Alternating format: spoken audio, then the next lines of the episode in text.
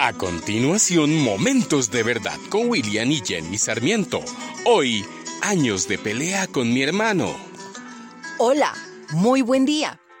Tengo una prima a la que quiero mucho, pero en nuestra adolescencia experimentamos una fuerte ruptura en nuestra relación y durante varios años no teníamos nada que ver la una con la otra. Todo esto debido a un tremendo malentendido por varios años compartimos la misma crianza, el mismo techo, pero por causa de ese quebranto nos encontrábamos en dos mundos diferentes, viviendo etapas muy significativas, pero sin relacionarnos la una con la otra. ¿Tú sabes cuánto daño puede hacer las expresiones como yo creía que o yo pensé que? Son raciocinios que muchas veces hacemos donde damos por hecho que algo que creemos que pasó sin estar seguros. Por ejemplo, yo pensé que no vendrías, o yo creí que ya había cenado, o yo creí que tú les habías dicho. Son suposiciones dadas por hecho que pueden cambiar una situación normal en un huracán de malos entendidos. Todo este episodio fue doloroso, ya que las cosas no pasaron como ella creía, y la indiferencia y la mala atmósfera me alejaron del hogar.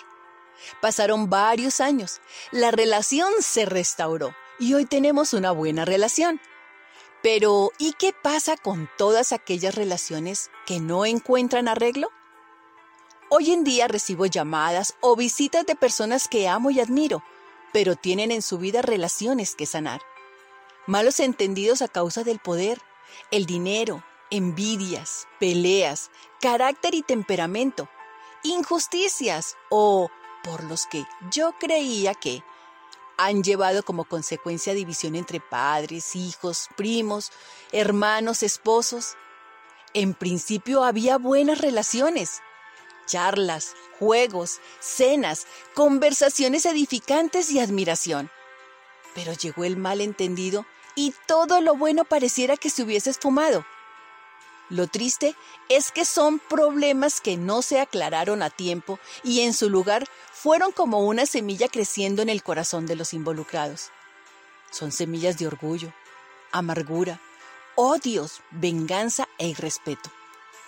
Existe un texto bíblico donde nuestro Señor Jesucristo lo explica. En el reino de Dios sucede lo mismo que le pasó a uno que sembró en su terreno muy buenas semillas de trigo.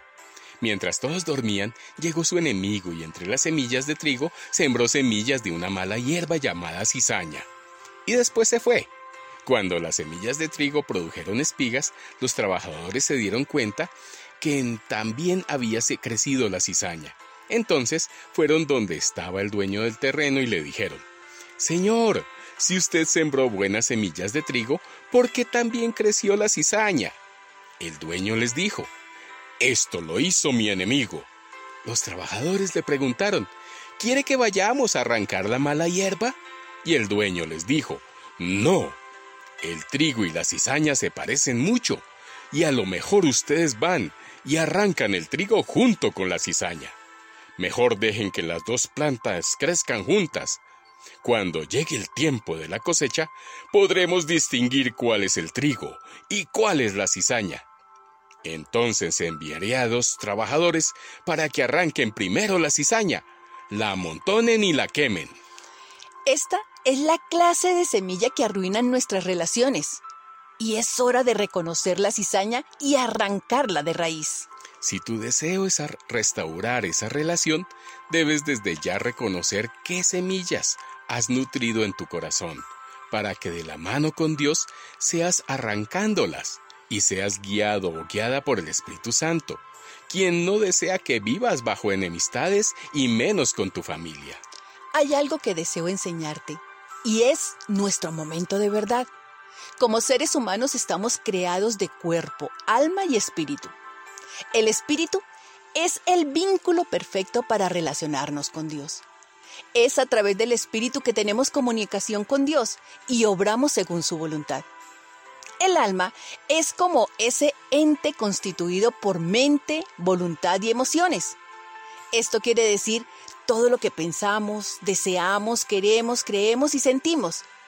Y el cuerpo es nuestra habitación física que vemos y tocamos.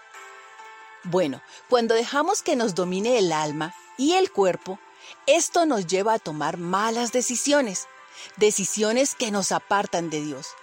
Y allí el que domina es nuestro enemigo el diablo, ayudado por nosotros mismos.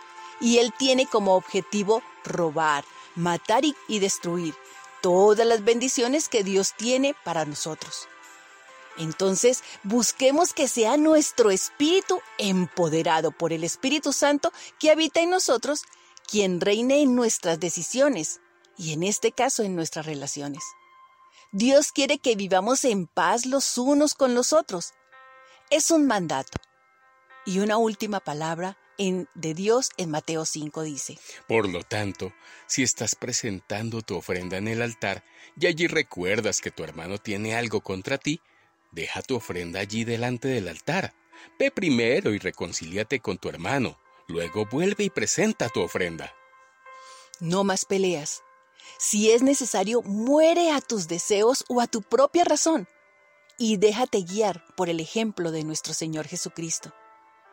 Mira que el cuerpo y el alma no son malos. Lo que debe haber es un equilibrio entre el espíritu, el cuerpo y el alma te invito a orar. Padre, tu palabra dice que somos bienaventurados los pacificadores, porque seremos llamados hijos tuyos. Mi deseo es permanecer en paz con todos, pero tengo algo en contra de... Y allí confiesa a Dios en voz audible lo que tienes en tu corazón en contra de alguien. Te pido perdón por obrar según mi criterio, olvidándome del tuyo. Ayúdame a tener el corazón de tu Hijo Jesucristo y ver a esa persona a través de tus ojos. Y que seas tú y mi decisión la reconciliación con ella. Te lo pido en el nombre de Jesús. Amén. Este es Momentos de Verdad, una palabra de vida para tu espíritu.